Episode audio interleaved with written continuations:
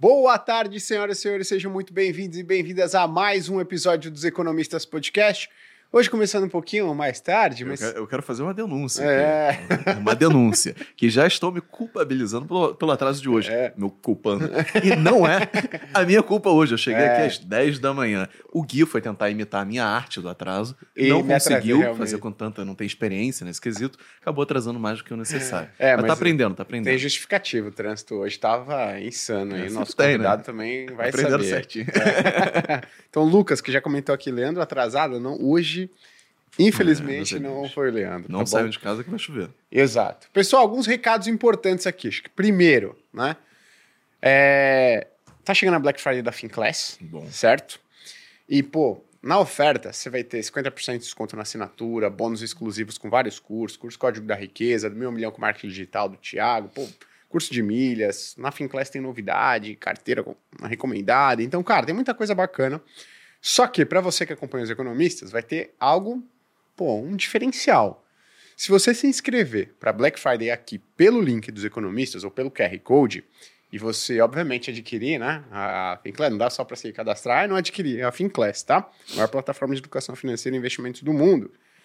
Você vai concorrer para participar de um podcast dos economistas gravado aqui no estúdio, tá? Então serão 30 pessoas que vão adquirir aqui a Finclass pelo link dos economistas que vão concorrer a participar da gravação de um podcast aqui no nosso estúdio. É legal, né? O pessoal normalmente tipo, um faz um café da manhã bacana, tudo mais. Então sempre é um convidado muito especial. Então a chance de você conversar com o Leandro aí, né? Se ele não se atrasar e tudo mais. Não vão prometer o que a gente não consegue. Mas se cadastrem aí, tá certo? Bom, hoje o episódio é para falar de um tema polêmico, né? A gente vai falar de um tema polêmico, um tema que a gente gosta, pelo menos, né? Bastante. Interessante, interessante. É interessante, é muito interessante. Gera, gera burburinho. Gera burburinho, dá pano pra manga. A gente tem que selecionar com cuidado o convidado, né? Porque Sim. a gente não quer um convidado aqui que, poxa, penda muito para um lado, penda muito para o outro, não olhe os dados, né? Não tenha conhecimento profundo sobre determinados assuntos. E para isso a gente chamou aqui, pela terceira vez, já pode pedir até uma música, Pepa Silveira. Pepa, muito obrigado mais uma vez pela sua presença ilustre aqui. Eu é que agradeço muitíssimo Boa. ao convite, é um, é um prazer estar aqui. Já vou me inscrever na Finclass para participar do próximo como convidado, com direito a. Boa. Café da vai manhã participar e tudo como mais. host. É, pouco vai já, né? participar como host, é. O Pepa é mais um Dá host aqui do aí Economista. Pepa, É. favor. Ó, pra quem não conhece o Pepa, ele é economista formado na USP, possui mestrado e doutorado em economia pela FGV. Atualmente é. Você tá tatuando em alguma. Não, corretora por enquanto não. Hoje tá, tá bom, então hoje. Mas já foi diretor de gestão, já foi estrategista, né, Pepa? Eu não vou ficar falando aqui da experiência do Pepa, mas ele tem bastante. Quantos, quantos anos de mercado, Pepa? 40. 40 anos de mercado Velho. financeiro. Então o Pepa já passou por muita coisa, já viu muita coisa. E a gente convidou ele para falar sobre a Argentina hoje. Mas antes, Pepa, como é a sua terceira vez, né? A gente tem um, um- um Presentinho. presente aqui para você. Oh, que maravilha. O podcast dos economistas agora está sendo Agora patrocinado pela Insider. Então, olha só. Então, o que- Leandro que já tem tá aqui? de Insider, eu tô de Insider, que é uma camiseta também Pepa. da Insider, Pepa. Que E um kit também de cuecas pro Pepa. Olha só. Ah, é? Tem que cueca legal, cara. Pô, Meia. legal. Vem com, Meia. a- com a- com esse saquinho para você colocar na máquina de lavar roupa não estragar. Eu não tinha- eu não Ah, tinha é pegado verdade, essa não, mas é tinha mesmo. pensado É, nisso. Minha é namorada adora usar isso. Uma meia. pô, Ela põe qualquer fantástico. coisa dentro desse negócio. Eu não sei porquê até hoje, mas aparentemente ela col- coloca qualquer coisa aí dentro. Ah, É, legal. não, não estraga, etc e tal. Boa. Eu também aprendi. Show. Então, ó, hoje, agora, né? Pô, estamos chiques, finalmente fomos notados aí. A Insider tá patrocinando nosso podcast e você tem desconto se entrar lá no site da Insider, comprar qualquer peça e colocar o cupom ECONOMISTAS12, tá? Você vai ter quantos por cento de desconto? Tem quanto você chuta, o analista? 10! 12% de desconto em qualquer compra lá no site da Insider, tá? Então, essa camiseta aqui é muito bacana porque a gente chega sempre atrasado e ela vai desamassando No conforme caminho. o, o- no caminho, né? Conforme a gente vai usando. Então é muito boa para quem tem pressa, não gosta também, inclusive também não gosta de passar roupa. Mas vamos lá. Pepa, Sim. falando de Argentina, 140% de inflação nos últimos 12 meses, uma taxa de inflação muito alta, o que talvez seja um ponto agravante é que ela vem acelerando ao longo dos últimos meses, né? Então, uma coisa é você ter uma inflação alta, mas ela está desacelerando. Indica que você está num, digamos, num. A foto é ruim, mas o filme talvez esteja melhorando. Hum. Outra coisa, você tá com uma foto ruim, aí você olha o filme e o filme tá ficando cada vez pior. Parece ser o caso da Argentina. E aí a gente teve a primeira, a primeiro turno das eleições, e a gente tem agora o atual ministro da Economia, né?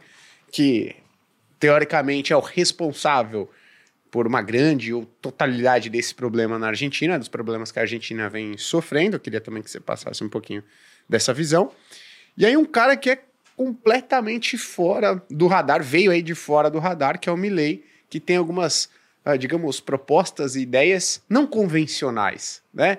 Queria que você explicasse um pouquinho antes se isso que a gente está observando na Argentina, essa situação econômica, ela é o resultado de ações adotadas no curto prazo ou você não consegue gerar isso numa economia em, em curto espaço de tempo? Porque às vezes as pessoas pensam, ah, três, quatro anos não é curto espaço de tempo, mas quando a gente fala em economia, né, em, em macro, é um curto espaço de Uhum. tempo. Né? É, você pode ter um choque, como o choque que nós tivemos na pandemia e, e que desorganizou a, a, a oferta global, gerou inflações de 10% em países onde a gente não imaginaria mais ter inflação de 10%, como nos Estados Unidos, na Alemanha. A Alemanha chegou a ter o atacado rodando a 40% ao ano. Uma coisa absurda. Isso foi obra de curto espaço de tempo, um choque de oferta, que a gente chama. A oferta se desorganizou por conta da pandemia, por conta da guerra da Ucrânia. Veio um, um forte impacto sobre ah, o nível de preços e ele vem razoavelmente bem desacelerando isso. Então foi um choque, deu um piparote para cima e vem caindo a partir de um esforço coordenado de políticas monetárias e fiscal em cada um dos países. A Argentina, ela é obra da história, de fato. Não é um, um problema que começou agora. Né? O, o você colocou muito bem. É, é, a inflação ela, ela vem alta e vem subindo. Ela vem refletindo, a minha impressão que dá, uma absoluta descrença dos agentes econômicos na capacidade do Estado em administrar sua própria moeda. Quando o Estado não consegue administrar sua própria moeda, e isso fica patente para todos os agentes econômicos, você tem uma aceleração muito forte da inflação. Porque o valor da moeda, na verdade, é a credibilidade que o governo estabelece naquilo que está lá. É um pedaço de papel, todo mundo concorda que aquele pedaço de papel serve para liquidar operações comerciais e financeiras, serve para servir como referência de preço, para guardar valor em alguns momentos. Agora, se todo mundo passa a não acreditar mais nisso, a moeda perde valor e a inflação explode. Você entra num processo hiperinflacionário. Nós tivemos exemplos de hiperinflações no mundo. E elas acontecem basicamente por esse evento, um evento explosivo de perda na capacidade do Estado em convencer os outros a usarem a sua moeda. né? Nós tivemos a experiência dos anos 20 e 30, as hiperinflações da Alemanha, da Áustria, da Hungria, ah, daquela região. Tivemos a, a, a hiper, as hiperinflações da América Latina nos anos 80, aqui nós fomos uma vítima disso. O Brasil teve uma das inflações mais altas do mundo, é, acho que é 90 trilhões por cento entre é, 81 e 94. Então, tudo isso né, é, coloca, para mim, esse problema mais. É um problema de credibilidade e que envolve uma crise externa muito grande da, da Argentina. A Argentina não tem uma dívida elevada, ela não consegue servir essa dívida, ela deu calote nessa dívida sucessiva, sucessivas vezes nos últimos 20 anos. Isso pesa contra a estabilização da sua moeda. E internamente tem uma dívida elevada também, que ela é obrigada a financiar e não consegue porque a economia está patinando e piorando cada vez mais. Então, Uhum. é uma obra complexa nenhum gênio conseguiria sozinho produzir esse desastre. Uhum. Foi uma obra comunitária e social argentina. Trabalho de equipe para Nossa, até um trabalho de equipe muito competente. Agora, Pepe, tem um, um ponto importante também, porque a gente vê isso em eleição, né? Eleição, assim, é, qualquer país está passando por qualquer problema, né? Países desenvolvidos e às vezes os emergentes que estão em melhor situação, mas os candidatos, eles focam em um determinado problema, que às vezes, poxa, Para a Argentina, às vezes o problema que o Brasil está passando não é nada, Uhum. né? Mas para a gente, pô, é algo relevante. Aí pega o candidato, pega e fala assim: ó, eu vou resolver esse problema aqui, eu vou resolver esse problema aqui. Então, sempre que a gente tem eleição, os candidatos focam: eu vou resolver esse problema, eu vou resolver esse problema. Na sua opinião, há 40 anos de mercado, 40 anos acompanhando a economia brasileira, outras economias ao redor do mundo, você acha que um candidato, seja ele, a gente ainda vai entrar no âmbito das ideias é, é, de cada um deles, mas tem o poder de resolver a situação da Argentina em um curto espaço de tempo? Porque imagino que a esperança das pessoas é essa. Não, ele vai precisar recuperar isso que eu falei, a credibilidade na moeda. Essa é uma obra difícil de ser feita. A experiência brasileira, a experiência alemã, a experiência húngara, austríaca, as experiências hiperinflacionárias, elas foram é, vitoriosamente superadas por planos de estabilização que tinham um, uma costura política muito bem feita. Né? O real foi assim. O real teve uma costura política muitíssimo bem feita. A única oposição que havia na época política ao real era do PT, que ainda era minoritário, mas a população como um todo apoiou muito a política. Uh, aqui eu acho que uh, nós tivemos um exemplo muito claro disso. Israel também teve um plano de estabilização um pouco antes, muitíssimo bem sucedido, também era baseado nisso. Né? Uhum. Você reconstruir a credibilidade na moeda. Então, isso envolve uma política fiscal, isso envolve política monetária, isso envolve uma política de estabilização do setor externo, que é muito importante. Nós éramos muito assodados pela questão externa, Israel também, Argentina, Brasil, Bolívia, enfim. Todo mundo, todos os emergentes nos anos 80 o eram, o foram. Então, é, você precisou organizar, inclusive, com os países credores, essas relações.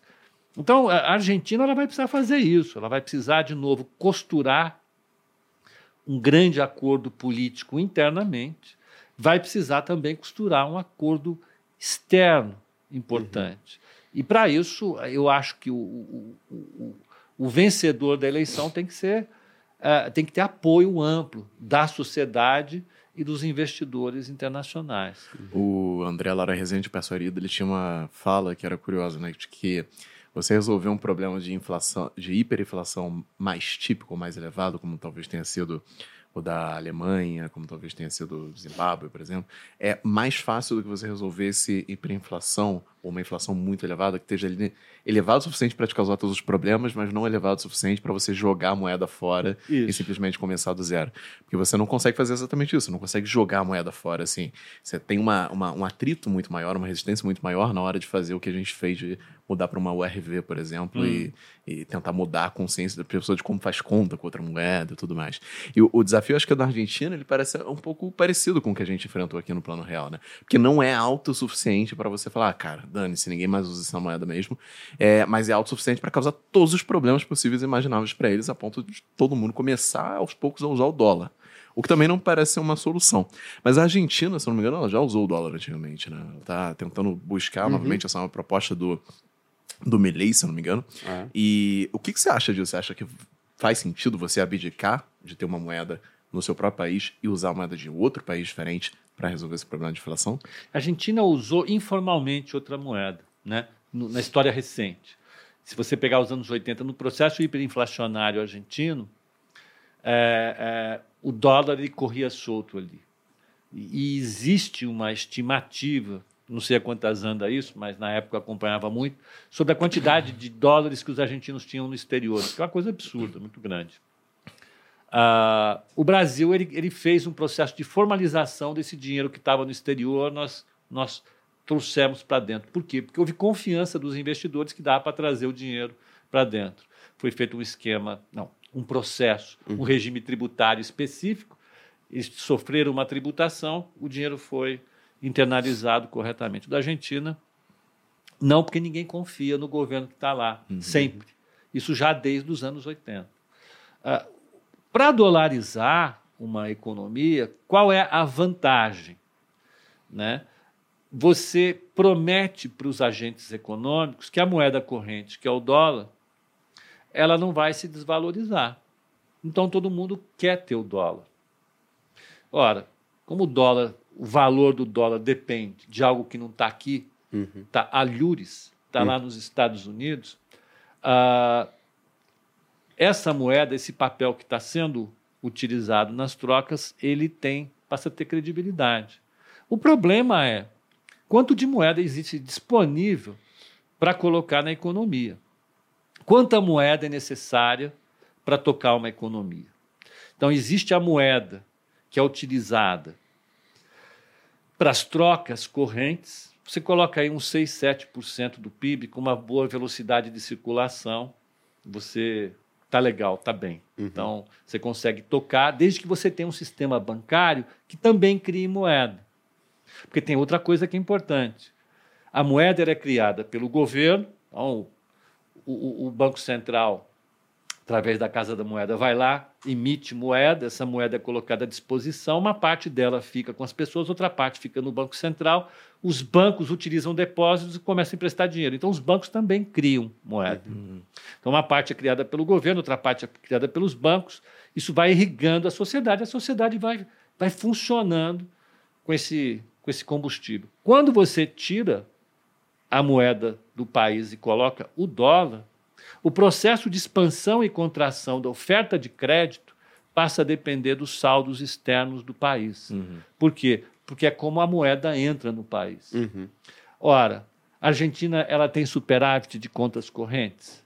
Ela tem superávit do balanço de pagamentos? Não. Uhum. Então, se você vai colocar o dólar como moeda do país, a oferta de moeda, a expansão e a contração da moeda, que é importantíssima para a atividade econômica, por causa do crédito, uhum. ela vai depender de fatores exógenos. Então, o país perde completamente a capacidade de absorver os choques externos. Então, se o país passa a ter, por exemplo, se o preço dos bens agrícolas, que são basicamente o que a Argentina exporta, despenca, se ele não receber ajuda da China, que hoje é o maior parceiro comercial deles, uhum eles vão precisar reduzir a oferta monetária, porque eles vão perder dólar.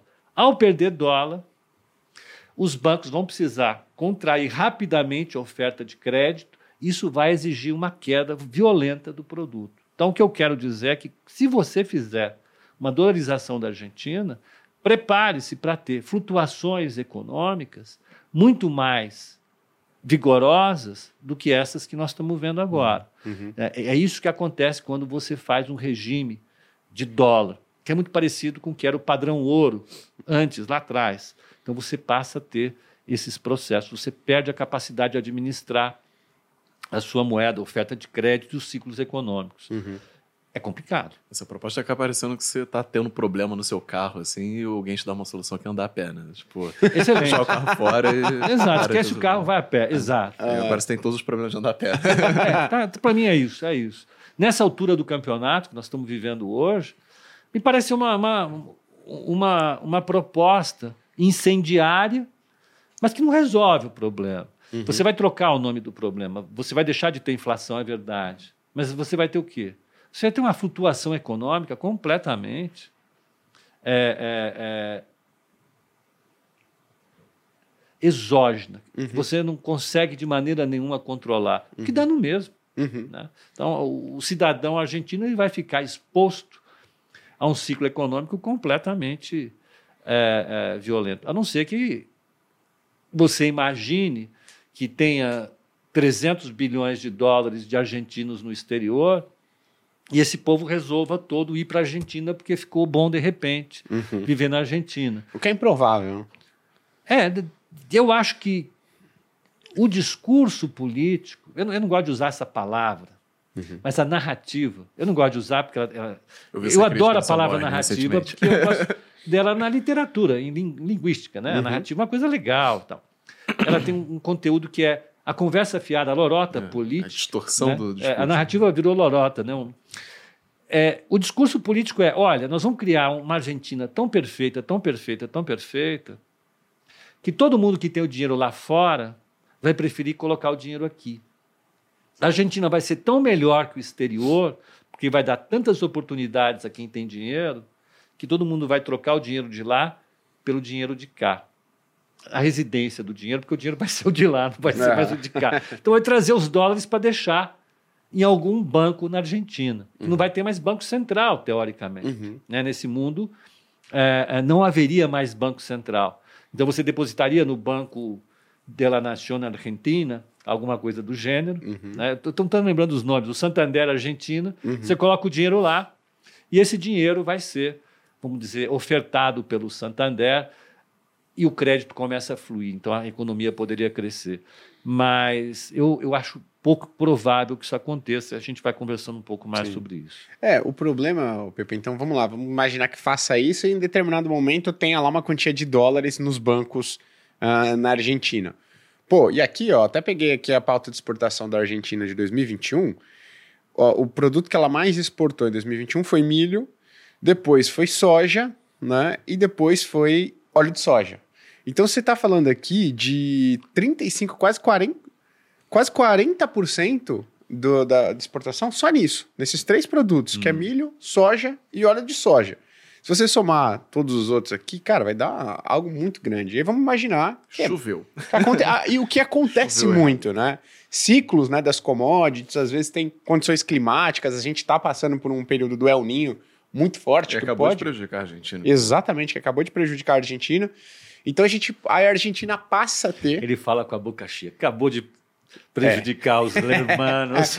É, carioca, eles têm né, a rixa ali. Não, agora, com o Fluminense jogando aí na decisão, então acabou. É brincadeira, tá? Se for argentino, eu tô até pensando em ir pra Buenos Aires gastar os dólares. É, então vamos imaginar que o preço das commodities caiu muito desses ah, ah, bens que a Argentina exporta e ela passa a ter um déficit na balança comercial muito maior. Ou seja, ela passa a ter um saldo negativo, né? Então tem mais dólares saindo do que entrando. Então qual seria o impacto para as pessoas, né? Como é que isso se cascatearia até impactar as pessoas? Porque uma coisa é a gente falar, né, o que em número. acontece de dinheiro. Então você está lá, você tem 50 bilhões de dólares para os argentinos usarem para fazerem as suas trocas e para os bancos usarem como oferta de crédito. Boa. De repente você tem um déficit comercial em um ano de 10 bilhões de dólares. Você tem que usar esse. Se ninguém quiser financiar a Argentina, E aí, já em dólar, né? em dólar, é tudo dólar, já não Uhum. tem mais pesos. Uhum. 10 bilhões de dólares sairiam do país, se ninguém quisesse financiar. Então a oferta ela, ela seria diminuída em um, em um quinto, em 20%. 20% de redução da oferta de crédito, ela produz uma queda do PIB é maior, do que um. do que o- é. ela pode chegar a colapsar o PIB nos 30%. Assim, fácil. Ela gera uma, uma compressão de crédito violenta. É claro que isso não acontece porque você teria um financiamento. Mas é, é- é isso que eu quero colocar. O processo de manutenção da oferta de crédito já não depende mais do Banco Central argentino. Depende de quem está lá fora, da bondade de quem está em Wall Street querendo ou não financiar a Argentina. Então, é complicado isso. É bastante complicado. Sim. E aí, pô, você imagina se a Argentina tivesse dolarizado num momento como esse, onde a taxa de juros de 30 anos do, do Fed está chegando, do, do Tesouro Americano está chegando no patamar de 2007, mais ou menos. Mas imagina uma década de 80 da vida, muito pior. É, Cara, você quebra a economia do país da noite pro dia, né? Um Quebrou, quebrou. Na década de 80, o que quebrou a América Latina foi a alta da taxa de juros do Fed. A taxa de juros do Fed subiu a partir de 78, chegou a bater 17,5%. Imagina, uma taxa de juros que ficava no 5 que está aí, de uma noite para o dia, o Paul Volcker vai e lança a 17, 18%. Era impossível alguém Todo captar, mundo né? quebrou. Da- do México para baixo até a- a- Ushuaia, todo mundo foi quebrando, quebrando, defaltando, ou seja, caloteando a sua dívida, junto aos bancos americanos e europeus. O sistema bancário americano e europeu quebrou. Eles tiveram que resgatar o sistema bancário europeu e americano, porque o sistema imo- imobiliário americano quebrou. O maior banco americano na época, o Continental Illinois, quebrou por causa disso. Quebraram duas mil empresas de saving loans, que chamavam, que eram quem financiava o crédito imobiliário. E os bancos como Citi, Morgan, Chase, eles que, os bancos franceses, os bancos suíços, quebraram porque tinham dívidas Uhum. que financiavam países como o México, Brasil, Chile, Colômbia, Uhum. Argentina, e nós quebramos. Então vo- você gerou essa, essa distorção. Quando você tem um país que depende integralmente do financiamento externo, o que você faz é mudar o nome do problema, você não resolve o problema. A verdade é essa. Então, eu acho que essa promessa de campanha é uma promessa de campanha. Uhum. né? Eu, se fosse um argentino, eu torceria para que não tentassem fazê-lo. Mas, como resultado, você pode ver que, a partir do momento em que a campanha do Milley tomou tração, a desvalorização da taxa de câmbio subiu, Sim. porque a preocupação dos agentes foi fugir da moeda, automaticamente comprar dólar. O dólar Uhum. já começou a antecipar. Se ele for fazer uma, uma dolarização no estilo que ele quer fazer, o que vai acontecer é que essa inflação vai sair dos atuais 150% e vai para 2.000, 3.000%, porque todo mundo vai querer sair da moeda. Uhum. Né? Você não faria isso, tem que fazer de repente. Uhum, entendi. Tem uma outra proposta aqui que, que ele, né, acho que foi em alguma, alguma, em uma entrevista a uma rádio, ele falou o seguinte: se ele fosse presidente, ele ia lançar um resgate da dívida pública em pesos a 25% do valor nominal. E aí ele conseguiu apanhar de qualquer lado, né? Porque você, pô, vou dar um calote aqui, vou pagar aqui a dívida, 25% do valor nominal da dívida pública. E tem muita gente que acha que a solução dos problemas de qualquer país, ela passa por, pô, ah, tem muita dívida, é só não pagar. Né? Então, o que, que geraria isso de consequência? Não só na Argentina, na Argentina, óbvio, também, né? Mas o que, que gera para um país de consequência negativa? Porque as pessoas falam assim, pô, olha quanto que a gente gasta de juros. Normalmente isso vem de juros e amortização, que já é um negócio diferente. Né? Ah, o quanto que a gente gasta de juros por dia da dívida pública, tem que dar um calote aí nessa dívida. Quais são as consequências da Argentina e para qualquer outro país de dar um calote na dívida pública? Isso traz mais é, prejuízos ou benefícios? A primeira coisa que, que um calote traz, é, por ser uma quebra de contrato, ele, ele muda a capacidade do país de fazer novos contratos. Ora, qual é o preço de um contrato, de um contrato de relacionamento contínuo? É a reputação do credor e do devedor. Né? Então, eh, eh, se o devedor é bom, o prêmio de risco do contrato é baixo.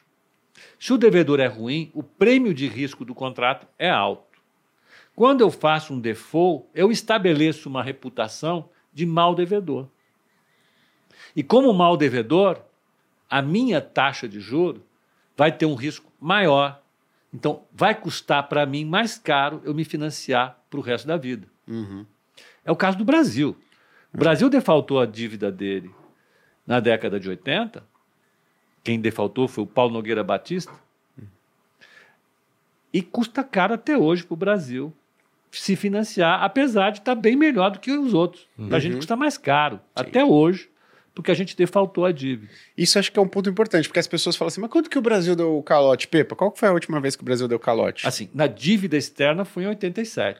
87. As pessoas acham que, pô, já faz tanto tempo, já esqueceram. Já, Não, né? tá aí. Vai ver quanto é o, é o prêmio de risco do México, vai ver quanto é o da Colômbia e o do Brasil. O Brasil é muito maior. Por causa disso. Fica gravado ali. Você fica com. Você tem uma, uma, uma cicatriz pro resto da vida que você não consegue apagar.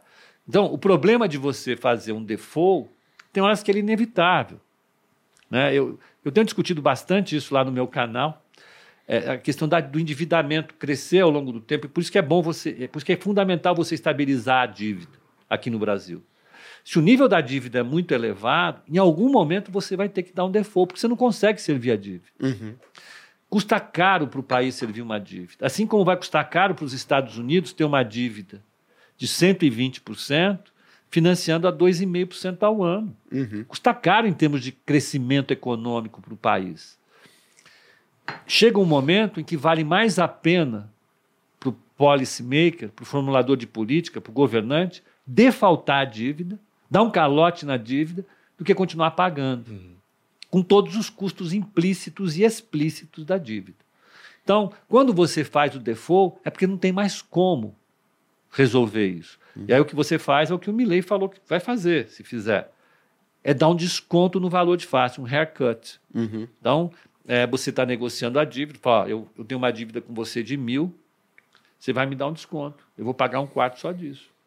Até logo, um abraço. Uhum. Né? Tudo bem que provavelmente a dívida já deve estar valendo nesse momento 25% do valor de face. Uhum. Por quê? Porque a dívida era tão grande, tão grande, tão grande, que a taxa de desconto sobre ela é tão grande que chega um momento que o valor de face dela é muito baixo. Você pega uma dívida que é financiada como uma LTN brasileira, Uhum. para 2031, há uma taxa de 12% ao ano, o valor de face dela está ali, beirando os 400, algum, 40% do valor de face. Se eu for pagar à vista, eu vou pagar os 400. O que não é muito inteligente, diga-se de passagem, porque eu- a minha dívida vale isso no momento. Então, se eu der um desconto de 50% nela, ela vai ter um deságio sobre esse valor atual dela, aí sim de 25%. né? Aí, ah, valeria a pena fazer isso? Tem horas que é inevitável que isso aconteça. Ou você faz isso, ou você desvaloriza a dívida de maneira inflacionária, que é o que a Argentina está fazendo hoje. Né? Então, Você tem uma dívida lá do governo, ela foi emitida a um determinado valor, a inflação está subindo, você está desvalorizando a dívida. No Brasil, você não consegue fazer isso porque o brasileiro aprendeu a indexar a dívida. Então, você tem LFT, você tem NTNB, são títulos indexados, tem o overnight. Tudo isso impede que a dívida seja muito desvalorizada. Mas se o Milley fizer isso, ah, vai ser numa situação inevitável, porque o governo já não vai ter mais como pagar, e ele vai ter que negociar. Se ele fizer, então, a dolarização, isso vai ser inevitável, porque o governo não vai ter dólar para pagar a dívida. Excelente. E aí, ô Pepa, esse, se- essa, digamos, seria uma saída, por exemplo? Para um país fazer isso, ele precisa. Porque a Argentina, você comentou, deu sucessivos calotes nos últimos 20 anos na da dívida pública. Um país, então, para ele falar: esse é o último caso. Só que o último caso, ele não pode ser. Pô, tem mais um que eu tenho que dar calote, calote. Depois que ele dá o calote, ele precisa adotar algumas medidas para que isso não aconteça novamente, né?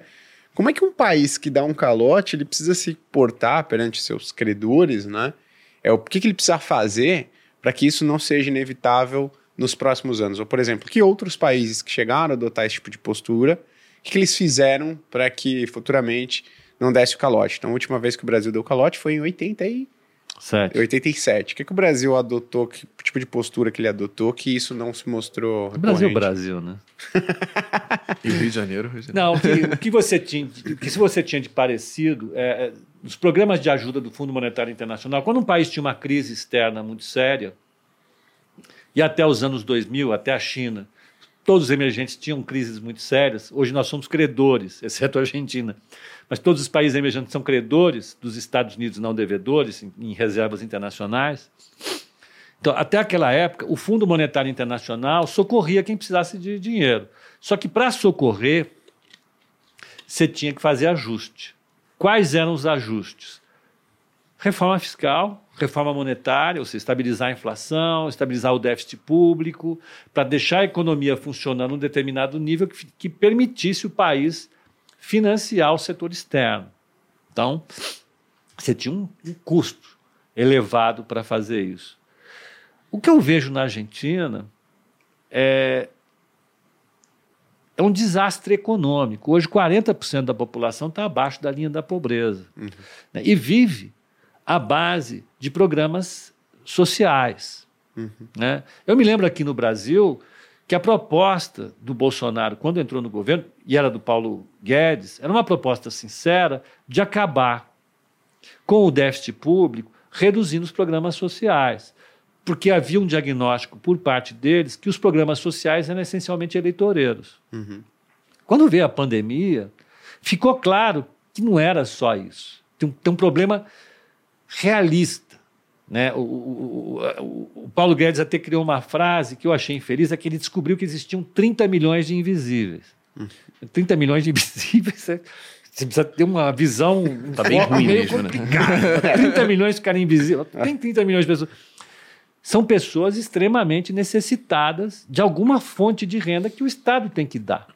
Se você não der, o que acontece é que pode surgir daí um problema social muito sério, que pode significar uma instabilidade social elevada. Na Argentina, aqui no Brasil, possivelmente ocorreria. Na Argentina, com certeza ocorrerá. Se você fizer um programa de estabilização extremamente forte, que corte a despesa do jeito que ele falou que vai cortar, corte educação pública, corte saúde pública, corte transferência de renda, o que vai acontecer é que ele não vai ter apoio popular. Uhum. O Macri tentou fazer isso. Vamos lembrar, isso foi outro dia. Uhum. Né? O Macri foi, foi presidente outro dia, oito anos atrás. O que aconteceu quando ele tentou estabilizar a dívida? O país pegou fogo. Ele perdeu a eleição. Uhum. Voltou a Cristina Kirchner. Quando você tem um país tão empobrecido como esse, e que depende tanto desse suporte do governo para uma ampla maioria da população, você acabar com isso da noite para o dia, retira a sua capacidade de fazer aquela coisa que eu falei no início, essa costura social. Perfeito.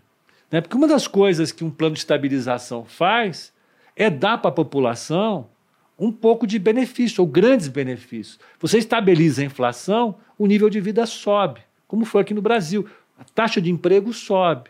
Agora, o que me garante que na Argentina você faça o ajuste fiscal, retire todos esses programas sociais, retire educação, você retire saúde e dê para as pessoas a oportunidade delas acharem emprego, crescimento econômico e renda para substituírem essa renda do Estado. É uma aposta muito forte. Existe um problema de timing aí. Uhum. Você precisaria de uns 5, 6 anos para a economia crescer, empregar todo mundo num novo setor que a gente não sabe qual é. Os Estados Unidos não sabem, a Europa não sabe. Nós estamos vivendo um problema de emprego no mundo. Uh, ah, os Estados Unidos está com uma taxa de desemprego baixa. É, quem trabalha hoje trabalha mal nos Estados Unidos. Uhum. A maior parte das pessoas desempregadas hoje trabalha uh, uh, com empregos muito uh, mal remunerados. Uhum. Na Argentina, acho que nem isso vai acontecer. Né? Então, a aposta que o Milley faz é uma aposta muito agressiva e que não leva em conta esse time. O que me preocupa é isso. Ele precisaria ter um capital político melhor, precisaria ter uma economia melhor para fazer essa agenda que ele quer fazer. Uhum. Eu acho que você não consegue resolver o problema de déficit público no meio de uma crise como essa. Uhum. Mais contraditório que isso pareça. Uhum. Você precisaria de um déficit público menor para resolver a crise. Mas é por isso que é difícil e eu moro aqui, não lá. que aqui é menos difícil, né? Ah, é Já passou por uma dificuldade muito parecida, né? Se for pegar o... tudo que veio antes do Plano Real, era basicamente o mesmo dilema. Uhum. Você, você consertava uma ponta e soltava outra, né? Você tipo, consertava... Você sabe qual é o problema? É que a economia brasileira ela é melhor que a economia argentina. Sim. Ela é muito melhor. A destruição da economia argentina ela vem de, de muito tempo. Uhum. Né? Os argentinos ele têm um problema para resolver ali, o que fazer com o país. Não tem indústria, né? Uhum. né? só tem serviço, tem agricultura. A agricultura não emprega ninguém.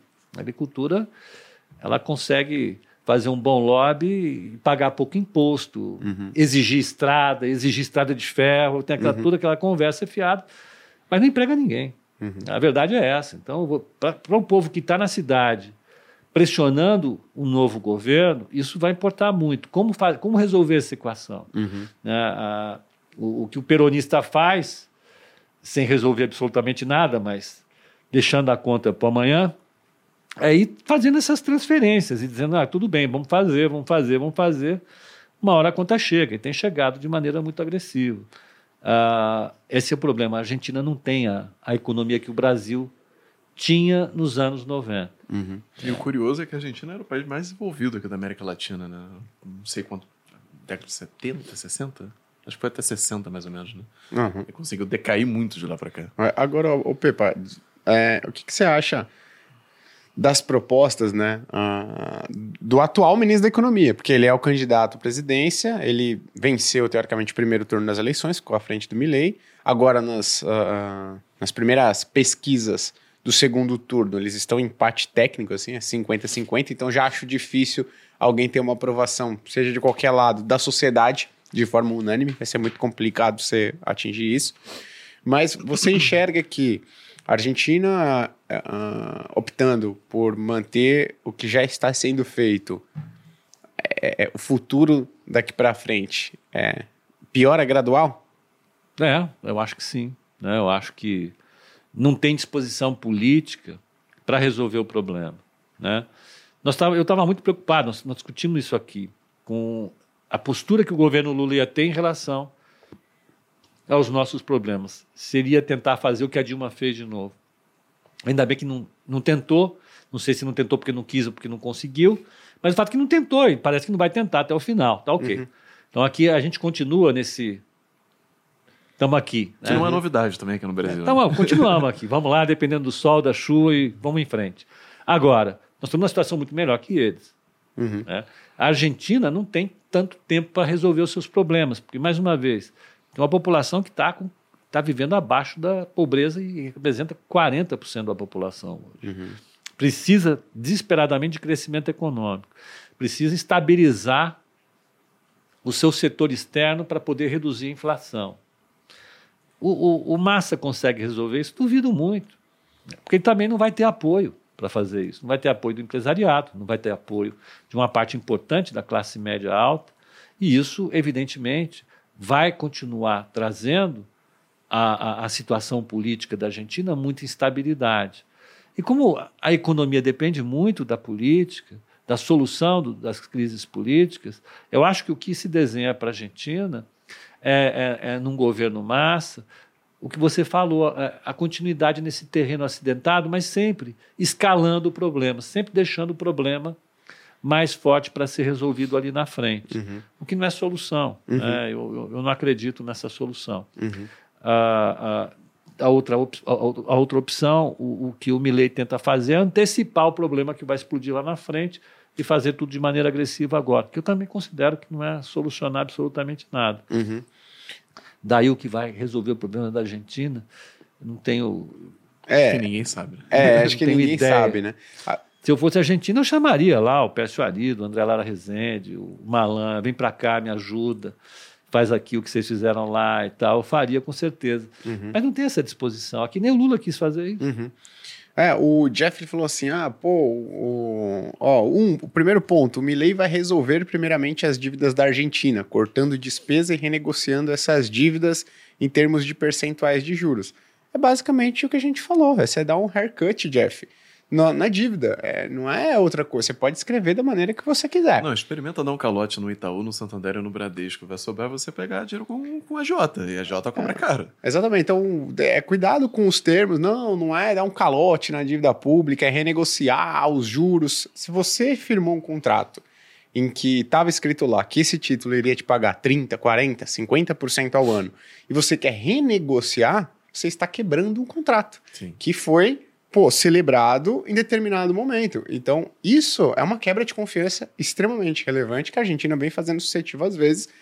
E na proposta do Milley, faria de novo, né? Então é o que o Pepa falou aqui. Não é que está escrito de uma maneira não, melhor. Esses termos é muito parecido com o que as empresas usam quando elas vão renegociar a dívida, né? Que é meio que um eufemismo para tentar maquiar um pouco da realidade, que é o fato de você não estar tá conseguindo pagar e você está dando um calote você está torcendo que o credor uhum. aceite esse calote de uma maneira um pouco eu mais tenho, pacifista. Eu tenho, eu tenho, um amigo, um baita amigo meu, que trabalha com isso. Ele é financeiro de empresa e trabalha especialista em empresa que está em recuperação judicial. Pô, ele é odiado pelos bancos. Cada vez que ele liga para um cara de banco, os caras falam, dá o cara aí de novo. Ele vai negociar dívida de quem? Eles detestam. Agora, mais uma vez, cortar a dívida, o uhum. Jeff falou. Que dívida? É cortar a despesa. Que despesa vai ser cortada? Uhum. É. Mais uma vez, que despesa vai ser cortada? Uhum. Né? Esse é o ponto. Vai cortar despesa? Então você vai cortar o quê? Da saúde, da uhum. educação, do transporte, é, é, de algum tipo de subsídio que é dado às pessoas. Isso tem custo social. Uhum. Eu não estou dizendo que eu defendo o que eu ataco. Eu só estou dizendo, tô, só estou esperando uma reação. Perfeito. Eu estou fazendo um, um pouco de jogo aqui.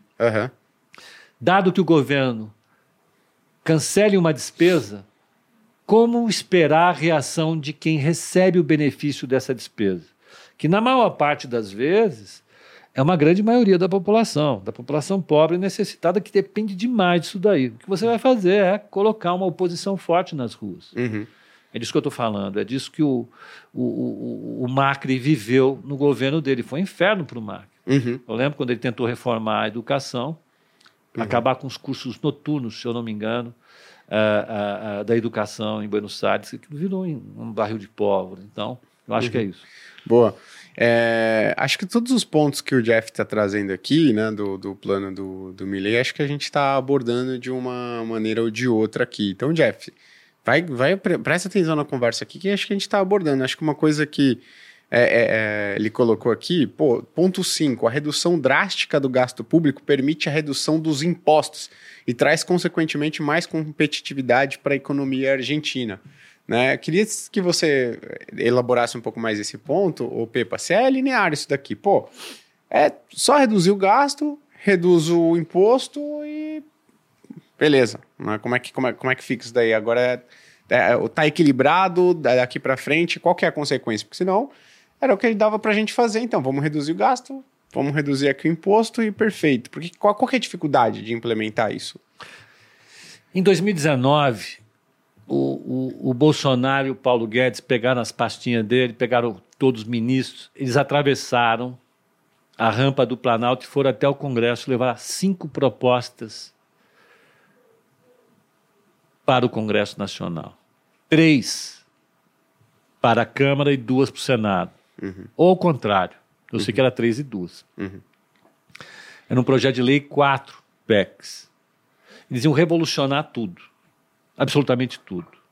Iam fazer reforma tributária, reduzir impostos, iam reduzir gasto, reforma administrativa, acabar com os fundos, esses fundos, FINEP, FINAM, FIN, alguma coisa, fazer tudo. Entregaram as cinco propostas. Foi em novembro de 2019. Pode olhar lá, dá um Google que você vai ver. Uhum. O que disso saiu? Nada. Absolutamente nada. Aí você vai dizer, é porque veio a pandemia. Tá bom. Uhum. Nós estamos agora discutindo a reforma tributária e o que vai acontecer com, com a carga tributária? Ela vai ser reduzida ou aumentada? Aumentada. Uhum. Ela vai ser aumentada. Por quê? Porque não dá para você reduzir a despesa num país como o Brasil, porra. Por que não dá? Porra, porque um país pobre tem demandas muito elevadas. Nós somos um país em fase de desenvolvimento. Uhum. No século XXI. Aqui, hoje em dia, o governo tem demandas muito fortes, ou porque precisa atender o centrão, uhum. ou porque de fato precisa ser atendido. Até, até o Paulo Guedes, que era o maior defensor disso, se dobrou essa, essa evidência. É uma evidência que é difícil superar, uhum. porque o limite do policymaker, do formulador de política, é a política, é o Congresso Nacional, são as uhum. pessoas na rua. É a vida em Buenos Aires, é a vida no interior do país. Eles vão precisar lidar com isso. Uhum. Então, reduzir os impostos na Argentina agora é dar um tiro na cabeça. Como é que você vai fazer isso? Uhum. Ah, não, mas você reduz os impostos, aumenta a competitividade. A minha pergunta básica é: qual é o grande setor econômico da Argentina? É o agronegócio. Tem tributação no agronegócio? Não. Uhum. Aqui no Brasil, na reforma tributária, não vai, não vai existir tributação de soja, milho, trigo, não vai ter nada. Então, eles já têm a competitividade que precisam. Pelo contrário, eles estão demandando mais. Uhum. Estão demandando, inclusive, estrada de ferro, eh, barco, porto, para exportar mais barato para o mundo. É, a produtividade do país ela precisa ser discutida, é evidente, em algum momento. Mas é difícil fazer essa transição. Não estou dizendo que não deva ser feito. Precisa ser feito. Uhum. O problema é dar o ponto de partida. Aqui no Brasil, por mais que a classe política, que os empresários, que as representações de classe queiram reduzir a carga tributária, a gente não consegue reduzir. É fato. Será que vão conseguir na Argentina? Eu acho pouco provável, é ser realista. Ele pode até propor, mas conseguir implementar isso uhum. no médio prazo vai ser difícil. Ele pode até reduzir os impostos. Uhum. Ele vai gerar um déficit público, vai ter que cortar despesa, e na hora de cortar despesa ele vai, ter, vai trombar com isso. Uhum. Que despesa nós vamos cortar agora? Né? Ele perde a eleição. Uhum. Porque o Milley não vai fugir de uma coisa. O processo eleitoral. Na democracia tem um processo eleitoral. No processo eleitoral, quem perdeu vai votar de acordo com as suas perdas. Uhum. E quem vai perder no processo eleitoral, uh, no processo de ajuste argentino, se você reduzir tributos e despesas, é quem recebe os benefícios. Hoje é a população mais pobre, que é muita gente. Uhum. Tem muita gente tem, acho que uma visão um pouco ingênua, né, de que quando você é eleito, você meio que ganha um apoio incondicional para governar da forma como você quiser. É que você governa meio que num vácuo, assim, você pode fazer o que você quiser e todas as pessoas vão sofrer as consequências disso, e tanto faz como tanto fez. E, e essa é uma visão muito ingênua, porque na verdade quando você está lá, você tem que sempre favorecer um certo número de pessoas suficiente para conseguir sustentar o seu poder. Então, é justamente o que você falou, assim, quando você tira uma despesa, você está desfavorecendo alguém. E essa pessoa deixa de sustentar seu poder.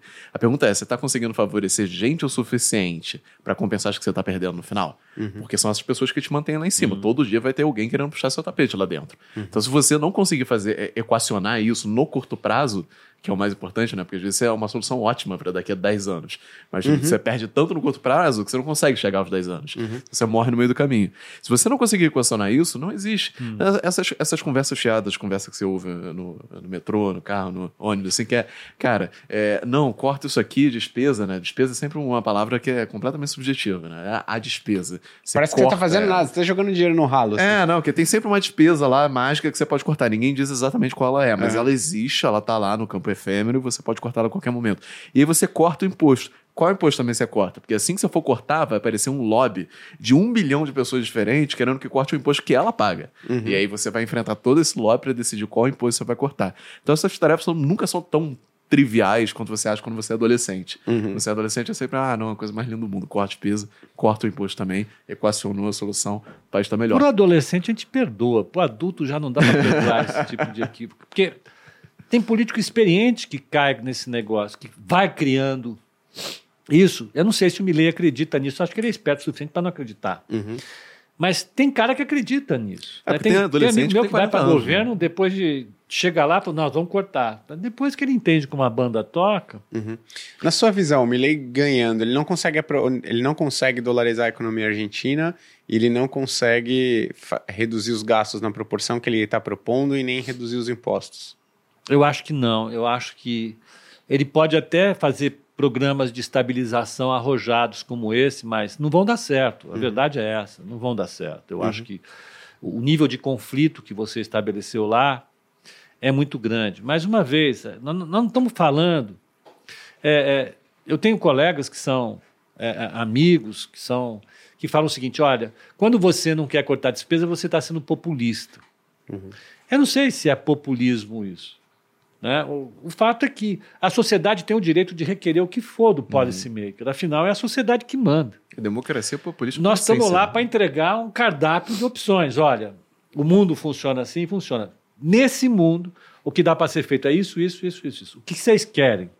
Eu sou garçom, o que, que você quer? Uhum. Ah, eu quero essa, essa opção 7, tá? A opção 7, o nível de crescimento é esse, a taxa de juros é essa, a inflação é aquela, o dólar é esse, e a renda vai ser essa. E dane-se, a escolha foi de vocês.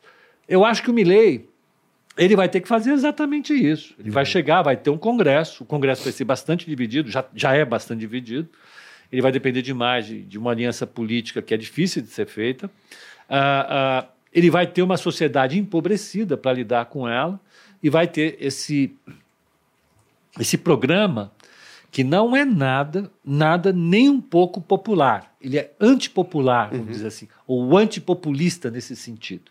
Ele é populista, na minha opinião, na promessa de resultados, porque ele propõe entregar aquilo que ele não vai conseguir entregar.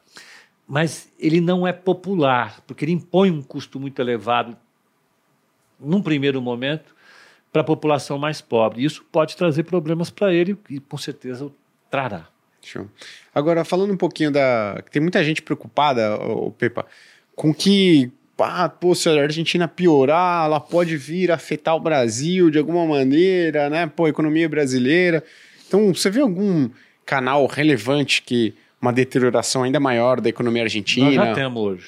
A gente se pode... você olhar hoje o índice de confiança da indústria, se você assistiu o call de abertura, ele não assistiu porque estava Hoje ele não tá bem. É. Ele comeu uma azeitona ontem que, olha, tu tá até agora conversando com ele. Eu acordo grog. É. Aí, a história é.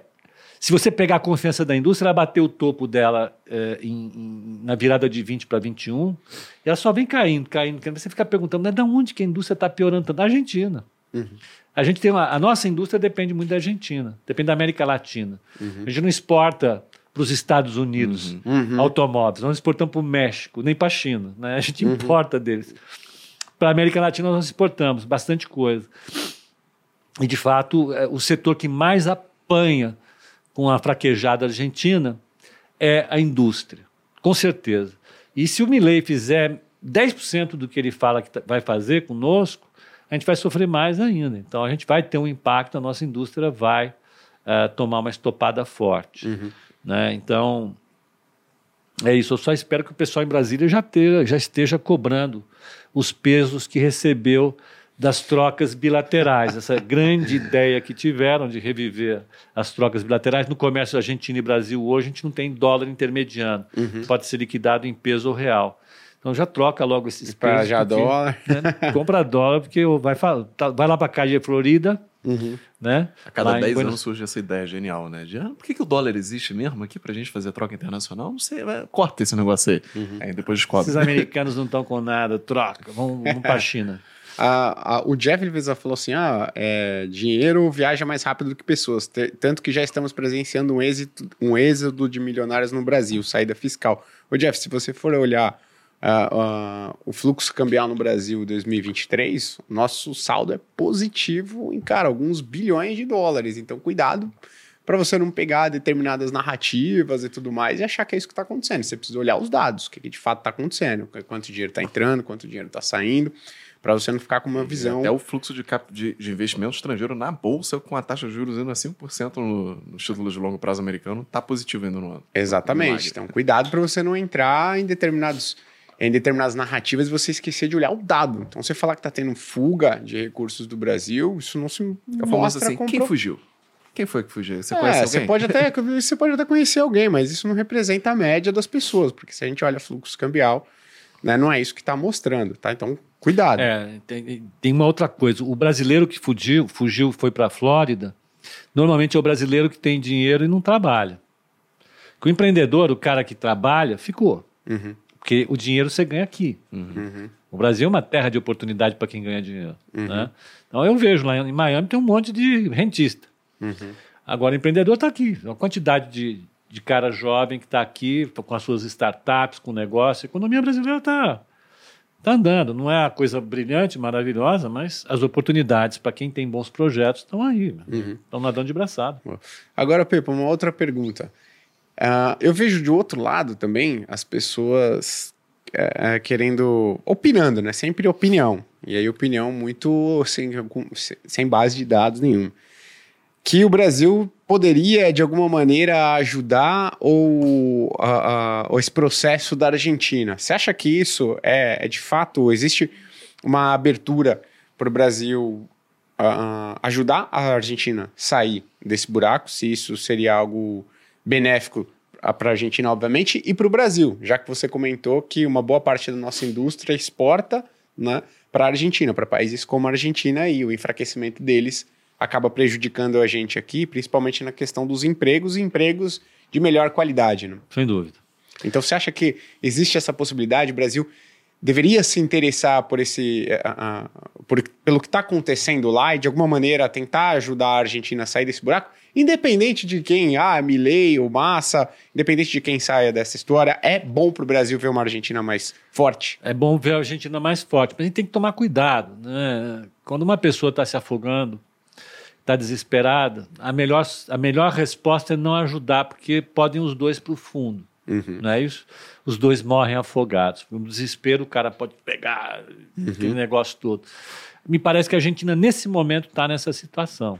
Né? Qualquer movimento que o Brasil faça, né, ele corre o, o risco de se atrapalhar todo. né? O Brasil teve experiências, particularmente no governo Lula, desastrosas nesse negócio de ajudar os outros, ajudar a empresa brasileira, ajudar governos exter- externos. Foi uma coisa ruim. Eu acho que no melhor, a melhor situação que o Brasil pode oferecer para a Argentina é dar apoio, suporte político na negociação, fortalecer o Mercosul, fazer o acordo com a, com a, com a, com a Europa. Isso seria importante. Agora, outro tipo de coisa eu, eu acho que seria arriscado. Mais uma vez, é você querer ajudar e acabar se atrapalhando mais do que você precisa, porque o, brasileiro não vai tolerar erros mais nesse campo. Uhum.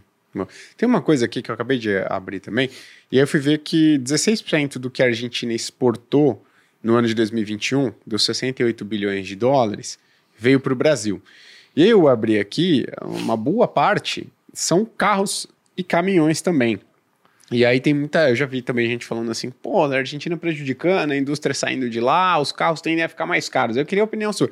Essa, essa, esses veículos, essa indústria que também a Argentina aqui que exporta uma determinada quantia de bens aqui para o Brasil, ela tende a migrar para um outro lugar ou, putz, lascou, vai ficar mais caro?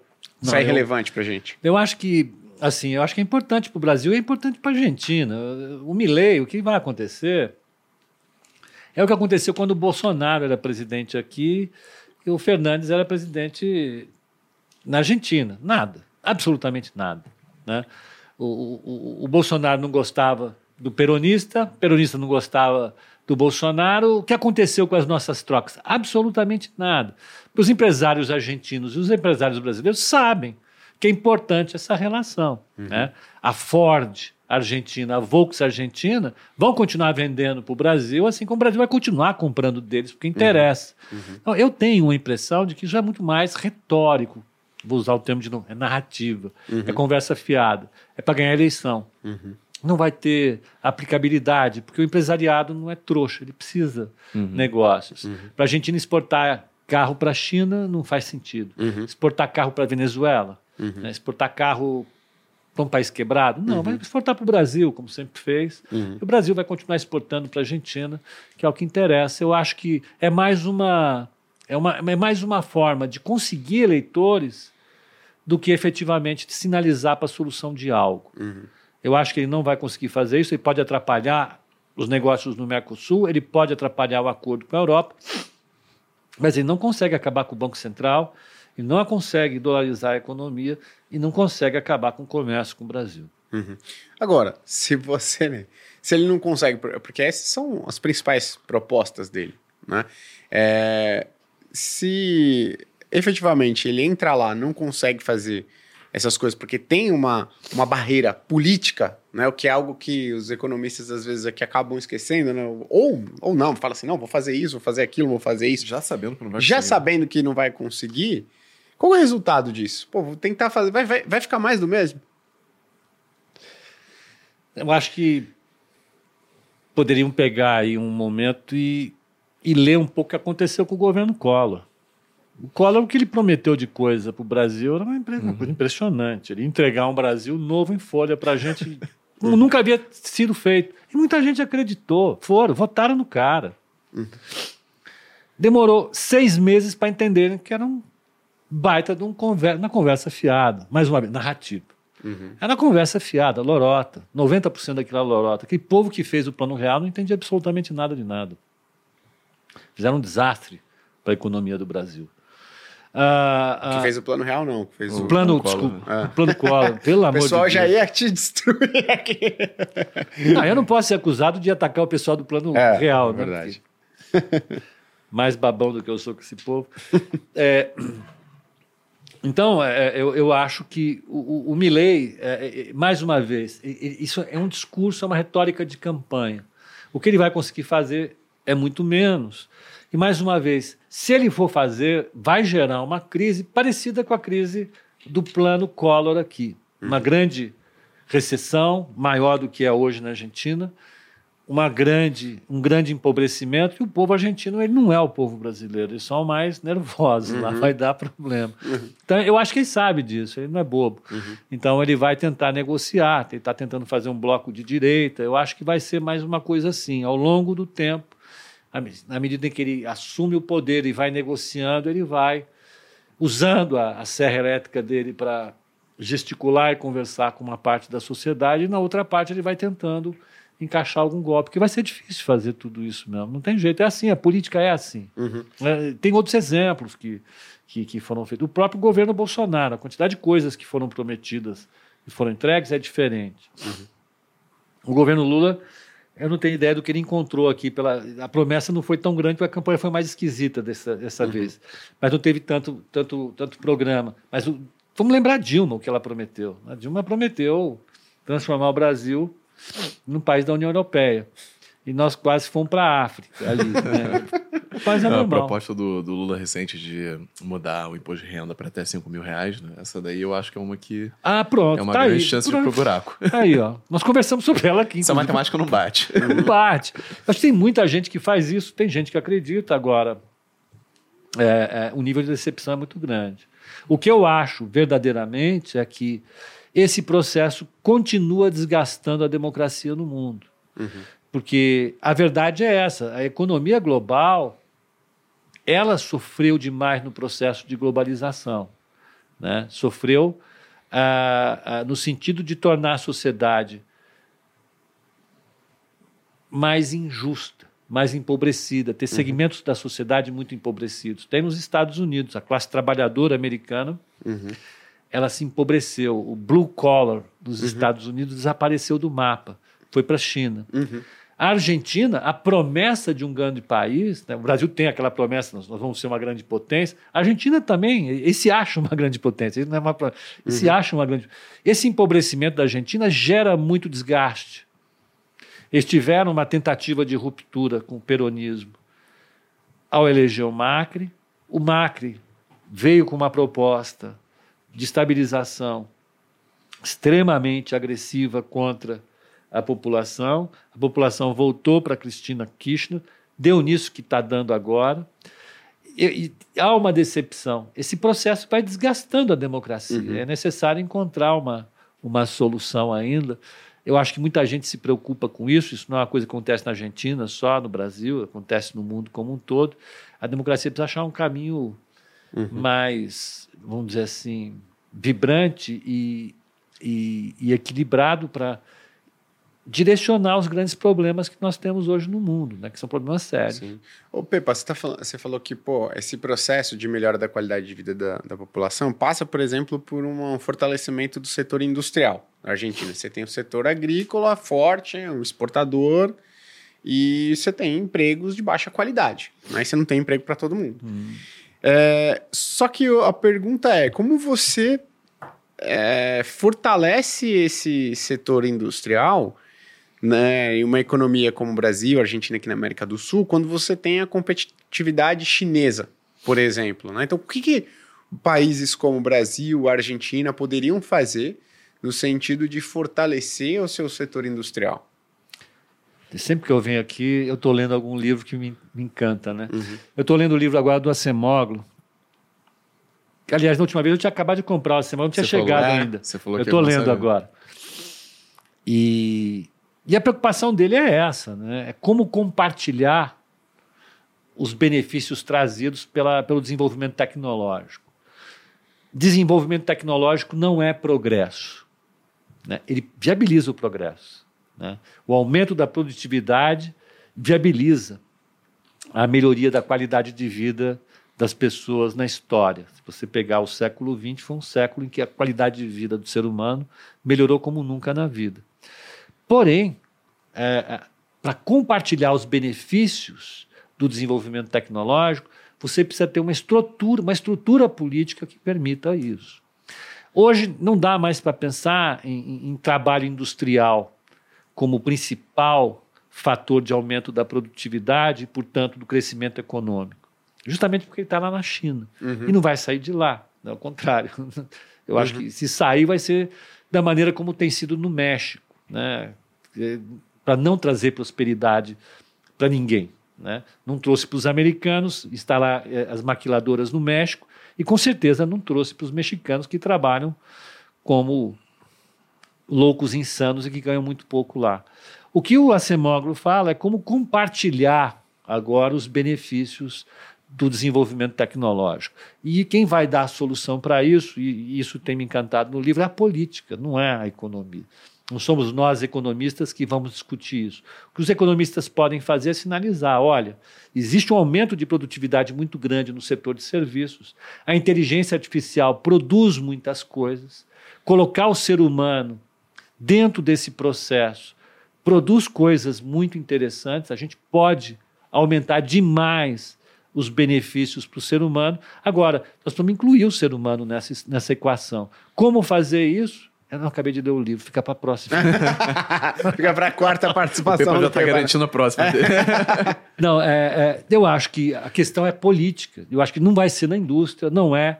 é eu, eu, o Brasil já percebeu isso. Né? Uhum. Não, não adianta tentar reindustrializar, isso é uma bobagem. O que a gente tem que fazer é achar o nosso papel no mundo hoje, utilizar a tecnologia, utilizar a, a, a, a a economia verde e nos colocarmos dentro desse processo. Uhum. Agora, incluindo pessoas, né? Uhum. para que esses progressos sejam efetivamente compartilhados, eles não fiquem restritos numa sociedade.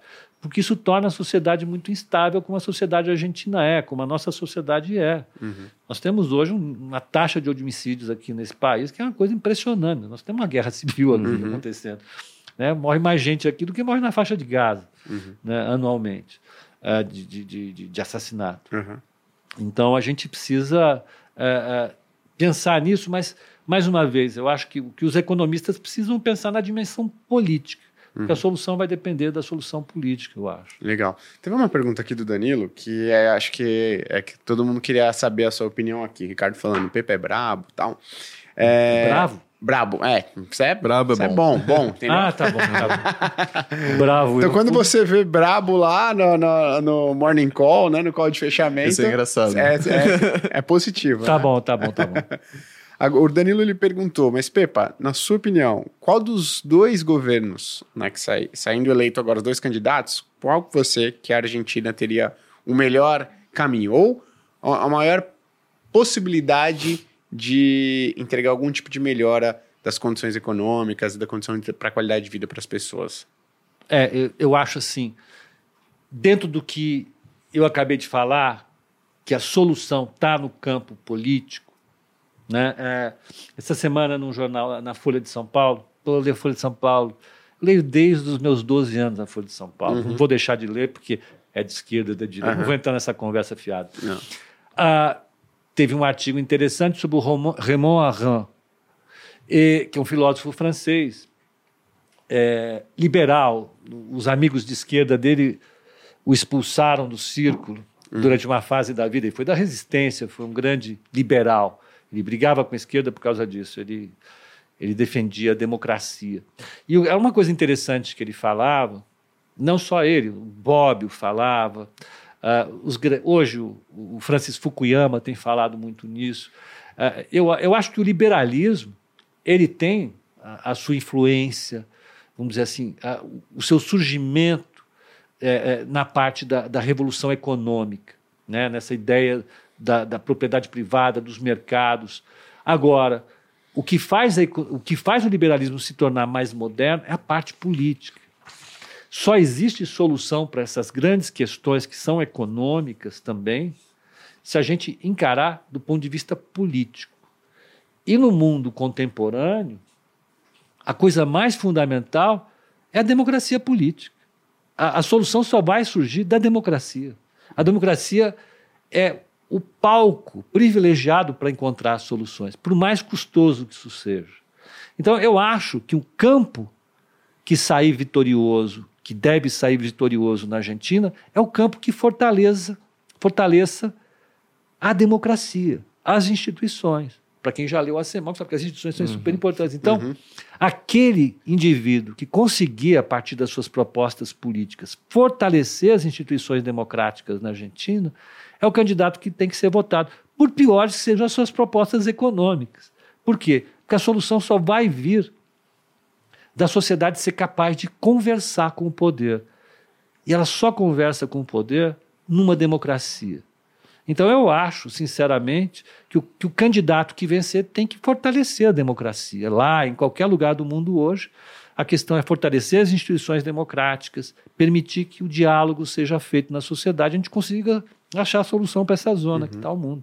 Perfeito. O... Teve uma pergunta aqui também do Brazilian Detail, que ele falou o seguinte: se a Argentina ficar sem dólar, digamos que o Brasil não aceite o peso, como é que seria fazer negócios com a Argentina? É Escambo. É Por incrível que pareça. Esse é o ponto. Mas ele pegou. Trava tudo. Como é que a Argentina vai pagar as coisas dela no mundo?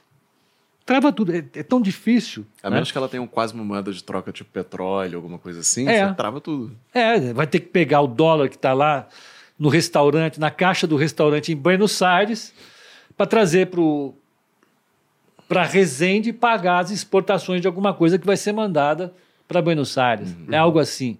Né? É, é- é é- difícil pensar nesse tipo de, de coisa hoje em dia. E o pessoal tem, uma, às vezes, uma visão um pouco trivial, assim, ah, ela é uma grande exportadora de milho. Exporta milho, então troquem com milho. Eles têm um problema de silo aqui para armazenar milho. Então não é nem tão, tão simples quanto, ah, vamos, pode mandar, a gente armazena aqui, depois a gente vende para alguém. Não tem onde armazenar também. Uhum. Às vezes você não tem como aceitar também o escambo que a pessoa quer propor, né? O país. No caso. Está fazendo uma campanha implícita para Klepperweber também. É. É, indicação. Tá na carteira Não aí. sou né? bobo. Boa. Agora, Pipa, é, eu não, não lembro nas nossas conversas se você. se a gente chegou a falar sobre Bitcoin, né? Mas acho que até o pessoal falou assim: não, é que o Milley ele não defende totalmente a dolarização, mas ele quer permitir que os argentinos façam negócio na moeda que eles quiserem e tudo mais. E aí muito se fala do Bitcoin em todo esse processo. Né? Você acha que esse pode ser também. ah, o Bitcoin ele pode ser algo que venha ajudar a economia argentina ou acho que não, dado a volatilidade da moeda e tudo mais?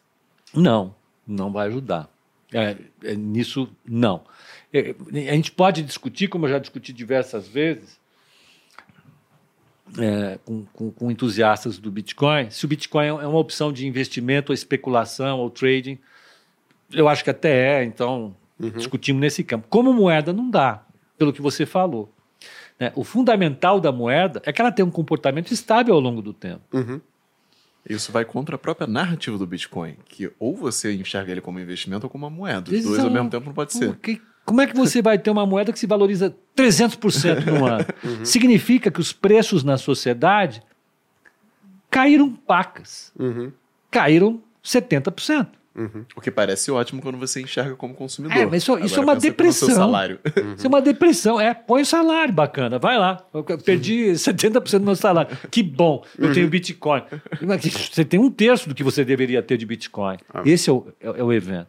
Então não dá para ser moeda numa sociedade. A não ser que ela tome juízo. Uhum. Que ela se contente em valer um pro resto da vida. Sim. Hoje, esse- seria piorar a situação da Argentina? Seria. Seria piorar. Porque a oferta é limitada. Você precisa irrigar a economia argentina. E não restringir. Uhum. É que a ideia desesperadora do estabilizador automático, Uhum. do- do- Solu a Não. bala de prata, né? a bala de prata, só tem essa bala. Acabar amanhã a inflação é essa. É cortar a oferta monetária ao máximo para não financiar o governo, porque a causa da inflação está no governo. Para quem quiser ler alguma coisa que um brasileiro tenha escrito sobre isso um dia, um brasileiro genial, escreveu isso nos anos 80, leia Inflação, Gradualismo ou Tratamento de Choque, escrito pelo Mário Henrique Simons, em parceria com o Chico Lopes. É um livro genial, tem no, no sebo, ah, no, no estante virtual, e, e- e ele discute isso porque na época, lá atrás, quando a inflação brasileira estava subindo, existia sempre a solução Definitiva. ah, definitiva. Nós vamos resolver isso como? Ah, cortar.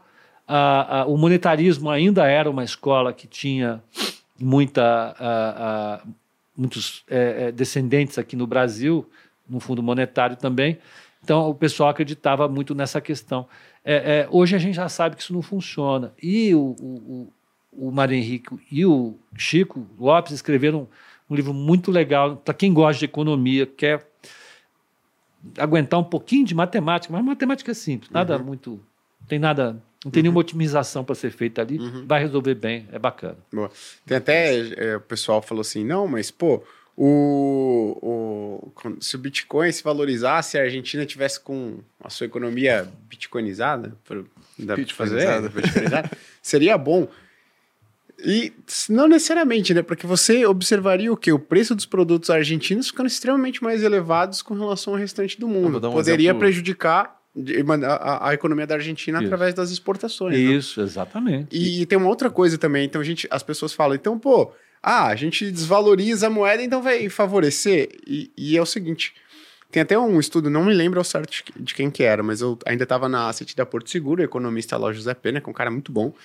Ele falou, olha, é, tem um estudo aqui, dá uma lida, Gui, e que a volatilidade, uma desvalorização cambial muito rápida e drástica num curto espaço de tempo, no primeiro momento ela prejudica a atividade Isso. econômica. Pela falta de previsibilidade dos agentes, de opa, será que isso vai continuar ou não? Tá mais barato, mas, cara, e aí, né? Será que vou fazer continuar fazendo negócio com empresas nesse país e tudo mais? Então, ter uma volatilidade é complicado para uma moeda, né? Claro, e, e- e- e no caso da desvalorização cambial em particular, você pode entrar numa região de é, dominância fiscal, Uhum. né? Como aconteceu no, no Brasil durante o, o, o, o Armínio Fraga. Para evitar, só que ele fez o contrário, para evitar a desvalorização cambial, ele explodiu a taxa de juro. Uhum. E aí você passou a ter desvalorização cambial porque o mercado passou a acreditar que você não conseguiria mais honrar As suas dívidas. as suas dívidas. Você pode ter um problema inverso, né? Se você tem Bitcoin, o Bitcoin está subindo em relação a todas as outras moedas. Uhum. Que é exatamente isso que você falou, mas o fluxo financeiro fica maluco. Aham. E mais um ponto, né? O pessoal ignora que se você tem uma dívida e a moeda da sua economia é Bitcoin, você tem uma dívida em Bitcoin. E se o Bitcoin explode, sua dívida vai ficar muito mais cara agora, porque você vai precisar de muito mais dinheiro lá na frente para conseguir pagar ela. Então você tem essa valorização muito alta da noite para o dia, você quebra, todo mundo tá, tem um qualquer dívida. E aí o Jeff ele fez uma provocação interessante. Ele falou, mas, pô, a gente tá falando da volatilidade do Bitcoin, e aí ele falou, mas, pô, o peso argentino é estável? Né? Hoje a Argentina tá lá, e, pô, oferta de, de peso subindo pra caramba, a inflação, e aí você acaba trazendo uma volatilidade também pro peso. Como é que, que como é que a gente Ele resolve? respondeu a pergunta. Ele respondeu a pergunta. É. Ué, você vai trocar o peso, que é uma porcaria de uma moeda volátil, por o Bitcoin, que é uma moeda volátil? Os duas são voláteis. Uhum. Eu quero trocar por uma moeda menos volátil. Eu preciso ter uma moeda menos volátil. Eu acho o real muito volátil. Uhum. É uma das moedas mais voláteis dos países emergentes. Sim. O ideal é ter uma moeda pouco volátil. Agora, na sua opinião, é mais fácil fazer e mais benéfico para a Argentina tentar controlar o peso do que trocar a, tua- a- a- moeda oficial do país? Eu, eu vou dar um, um palpite. Eu acho Certo. que o que o Milley consegue fazer é criar o dólar argentino e fazer uma conversibilidade parcial no dólar argentino. Algo semelhante ao que tem, por exemplo, na Austrália, o dólar australiano. Né? Ele, ele é indexado ao dólar, tem, um, tem uma, uma banda de flutuação e ele vai lá. Como mais ou menos era o, o, o real durante o, o Gustavo Franco. Então ele, ele vai, tenta fazer uma, uma flutuação administrada do dólar argentino em relação ao dólar americano, tenta fixar uma banda de flutuação para a conversão dos dólares e administra isso daí. Mais que isso ele não consegue fazer, não. Uhum. Boa. Você ia falar alguma coisa? Esqueci agora. Não. o... Agora, o, o Pepa, tem muita gente que fala, caraca, velho. Então, qual que é, qual que seria, na sua visão, o que, que a Argentina precisaria adotar? Porque, assim, também sua opinião, com base, cara, doutor em economia, né? já tem, acompanha mercado, economias 40, 40 anos, lê bastante. Na sua opinião, o que, que a, Argentina, a Argentina precisaria fazer? Quais são os pontos que ela precisa endereçar para ela sair dessa situação extremamente complicada? Ter, de fato, e aí eu acho que não pode, né? Eu queria saber a sua opinião se isso passa por um processo que ele é gradual, não tem jeito. As pessoas vão passar por anos, né, de, é, é, na qualidade de vida que tá, não é uma bala de prata também. Queria saber de você o que, que ela precisaria ir endereçando para ela ir para uma situação economicamente melhor. E quais são os desafios também desse processo, que obviamente vai ter desafios. Senão, seria algo que alguém já teria feito provavelmente. Sem dúvida. Não, eu, eu acho que ela, ela pode tentar uma experiência como a do Brasil. Né? Eu acho que é o- é o melhor caminho. Levar a sério a questão da, da estabilização política, que eu acho que é o mais importante, ou seja, dar ao Congresso e ao Senado uma tranquilidade nas ruas para que eles possam legislar e ouvir e, e negociar boas soluções, e o governo fazer um bom plano de estabilização da economia, Uhum, nos moldes do que foi o plano real. uhum, né? Fazer uma reforma monetária, discutir a questão fiscal de maneira séria, o que, que pode ser feito, o que não pode ser feito, discutir de verdade isso, discutir do ponto de vista eh, eh, econômico uma estabilização da dívida pública feita a partir de um controle do déficit negociado com a sociedade argentina. né? É, um amplo processo de negociação, um exaustivo processo de negociação, que seja feito a partir da negociação do governo com o Congresso, com o Senado, e, com, e que isso seja reverberado na sociedade. Para que depois de feito você não tenha nas ruas um volume de pessoas enorme contestando essa estabilização. Que foi o que aconteceu aqui no Brasil. né? Você teve ao longo do tempo um enorme processo de negociação.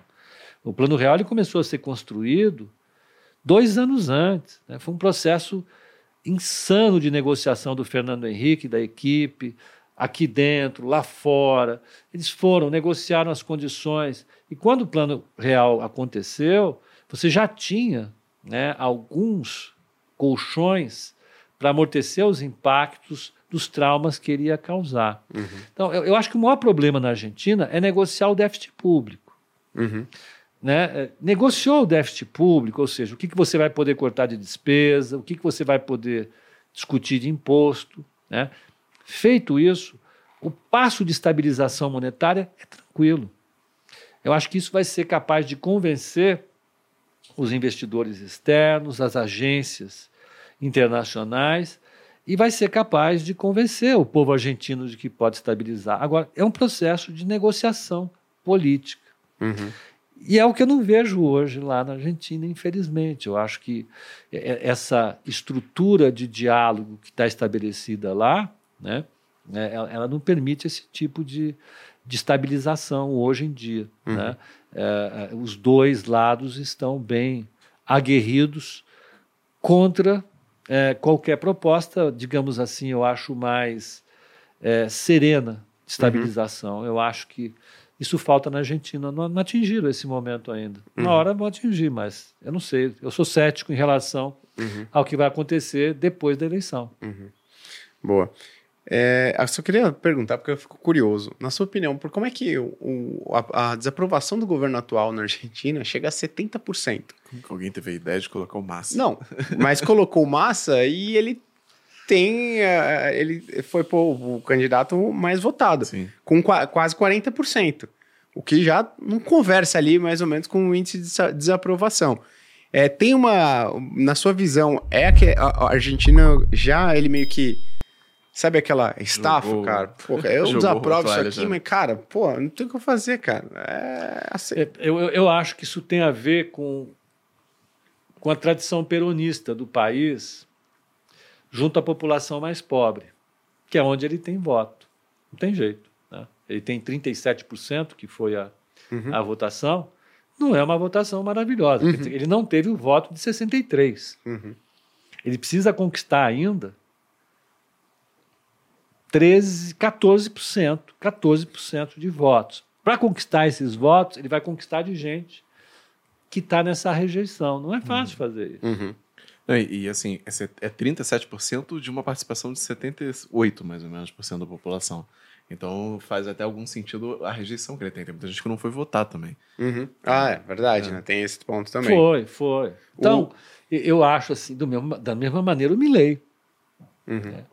O Milley está tá com a sua campanha agressiva, etc. e tal, mas ele não convence uma boa quantidade de gente. O discurso dele é muito virulento. Uhum. né? E uma população católica, Uhum. uma população que tem uma tradição assistencialista, né? Ah, e o discurso dele é muito violento, né? muito, muito forte, né? assusta. Sim. Pepa, para finalizar, quem que você acredita que vai sair desse dessa resultado dessa eleição da Argentina? Dá- Pergunta difícil, cara. Ah, é, porque tá 50-50, né? Ganhar, tipo, ganhar dinheiro no mercado é difícil. Tem que comprar cola seco aí. Vale empate ou não? Não dá pra Número de cravar. votos, né? Bom, a gente entendeu, não dá para cravar aqui, né? Não dá, não dá, não dá para cavar. Eu acho que os dois têm muita possibilidade de ganhar, né? Uhum. Um pela pela proposta popular, coloquemos assim, respeitosamente, e o outro pela ruptura. Uhum. Né? Agora, é uma disputa que vai ser ali pau a pau. Está sendo já, né? Está sendo pau a pau. Quer dar Bom. seu chute, Gui? Cara, Vou dar o meu. Você deu. vai- pode, pode, pode, falar, pode falar. Eu acho que. Eu vou chutar, tá? Uhum. Um chute completo. Não tô torcendo pra ninguém, não. Mas eu acho que o. Chuto que o Milei ganha. Eu também acho, cara. Também acho. Também acho que a Argentina, porque ela tá há tanto tempo tentando fazer um pouquinho mais pra cá, um pouquinho mais pra lá, um pouquinho mais pra cá, pra lá, gal- o pessoal tá vendo uma, grada- uma degradação constante da economia argentina por lá, porque acho que as pessoas, elas... Achismo do acho, né? Você viu, né? o nível de profundidade aqui. Não, o meu é chute completo. É, não, eu também, que, que a Não tem pessoa... embasado em nada. Não, tá, tá- tá estabelecido. Tem, um- tem, tem um disclaimer, tá feito. Foi chute. É. Vocês não estão comprometidos com não nada. estamos comprometidos com nada, né? O cara é- vai, vai tentar sair pra alguma coisa diferente. Eu acho também que a Patrícia, eu não sei se ela apoiou ele publicamente, mas eu vi alguma coisa nesse sentido. Apoiou. Foi- Apoiou. É, eu não, não sei se isso tem, de fato, um- um- uma relevância tão grande, né? Pô, se- olha quanto que ele tem que converter dos eleitores dela pra ultrapassar o Sérgio Massa, por exemplo. Uhum. É, o, o Milei tem 30%, o Sérgio Massa tem 37%.